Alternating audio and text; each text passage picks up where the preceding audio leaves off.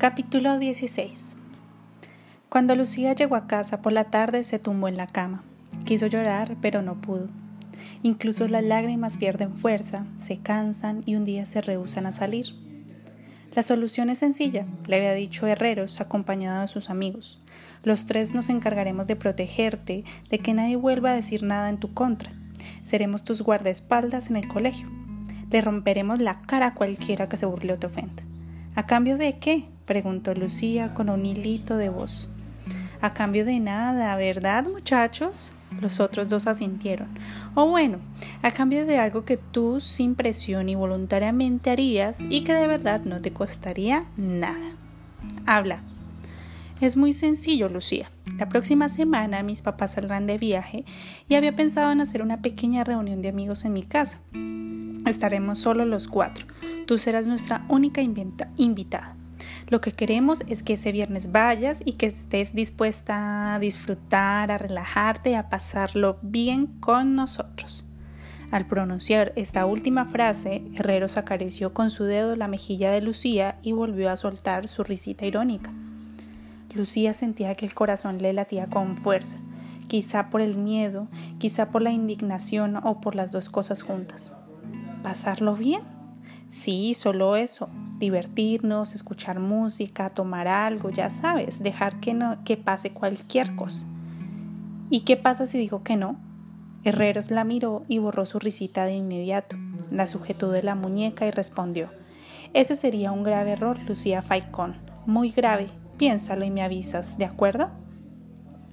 De cara contra la almohada en su cuarto, Lucía no podía comprender cómo había caído en ese agujero tan profundo pero lo que más le sorprendía era su incapacidad absoluta para defenderse, para sostener y exhibir la verdad. No tenía idea de cómo hacerlo, ni siquiera sabía si merecía la pena. Los caminos se cerraban, no había escapatoria. Eran las tres de, de una tarde gris. El tono de mensaje de su teléfono sonó. Vio la pantalla y ahí leyó el nombre de Álvaro. Lo abrió y sintió que le temblaban las manos. Él ratificaba su propuesta. Si quieres vivir en paz en el colegio, ya sabes lo que tienes que hacer. Un poco de diversión en mi casa, te aseguro que te va a gustar. Lucía apagó el teléfono y no quiso pensar más. Se acercó a la ventana y desde ahí vio a la vecina que presurosa trataba de salvar de la lluvia la ropa colgada en los cordeles. No tuvo suerte y parte de la ropa se mojó. Eso a ti no te ocurrirá jamás, le dijo a la abuela al sentir su presencia impalpable. ¿Eso qué? La ropa. Un minuto antes de que la lluvia cayera, tú ya lo habías guardado todo en la cesta de ropa limpia. ¿Cómo lo hacías? La anciana sonrió con picardía y respondió La lluvia siempre se anuncia. Yo solo intentaba estar atenta a las señales, solo eso. ¿Señales? Si estás atenta, si abres bien los ojos y los oídos, descubrirás las señales de aviso. ¿De la lluvia? de la lluvia, del amor, de la traición, de la noche, del nuevo día, del canalla y del amigo. No entiendo, pero la abuela ya no dijo nada más. Desapareció dejando en el ambiente su olor a flores. Abuela. Lucía volvió a sentirse infinitamente sola. Respiró hondo para recuperar los últimos recuerdos de su aroma, cerró los ojos y pidió Llévame contigo, anda, no quiero estar aquí. Agarró el bolso y los hilos y salió rumbo al taller. La parada del autobús estaba repleta. Las puertas se abrieron y las personas que esperaban subieron a trompicones. Imposible encontrar un asiento libre. Lucía intentó quedarse junto a la puerta, porque el ambiente denso y húmedo de la cabina solo encontraba alivio durante unos segundos cuando ésta se volvía a abrir para recibir a nuevos pasajeros. Pero el ayudante del conductor decía con voz cansina Hacia atrás, hacia atrás, al fondo hay sitio y casi sin darse cuenta, Lucía fue desplazándose con el resto de los pasajeros apiñados hacia el fondo. Llevaba los audífonos puestos y el libro de siempre apretado al pecho. A través de la ventana miraba sin mirar. Antonio, que sin darse cuenta se había subido en la misma parada, al fin logró dejar de lado las migas de pan que se acumulaban en su cabeza y la vio. Los separaban dos metros, un señor gordo, una monja, un adolescente con piercing, una señora despeinada y un niño llorón. Antonio la vio a través de un resquicio casi mágico que lograba abrirse entre el tumulto. La vio como si la vida le regalara por un instante el ojo de una cerradura para observarla sin que ella fuera consciente de su presencia.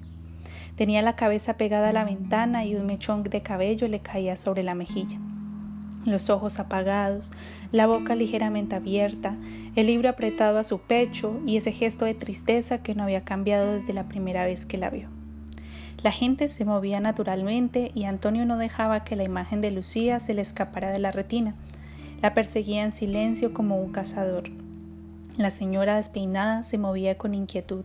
Parecía que no se decidía a bajar en la siguiente parada. No se mueva, señora, le habría gustado decir. Que no se mueva el mundo, que el tiempo se congele. Entonces recordó la promesa que le había hecho a Leo, una foto. Pero esa promesa fue solo un pretexto. Guardar una foto de Lucía era para Antonio en ese momento como las miguitas de pan que le permitirían encontrar el camino de vuelta a sí mismo, cuando las circunstancias lo aventaran al vacío. Todos necesitamos un salvavidas para el alma, solía decir su madre y le mostraba la foto que ella guardaba en su billetera.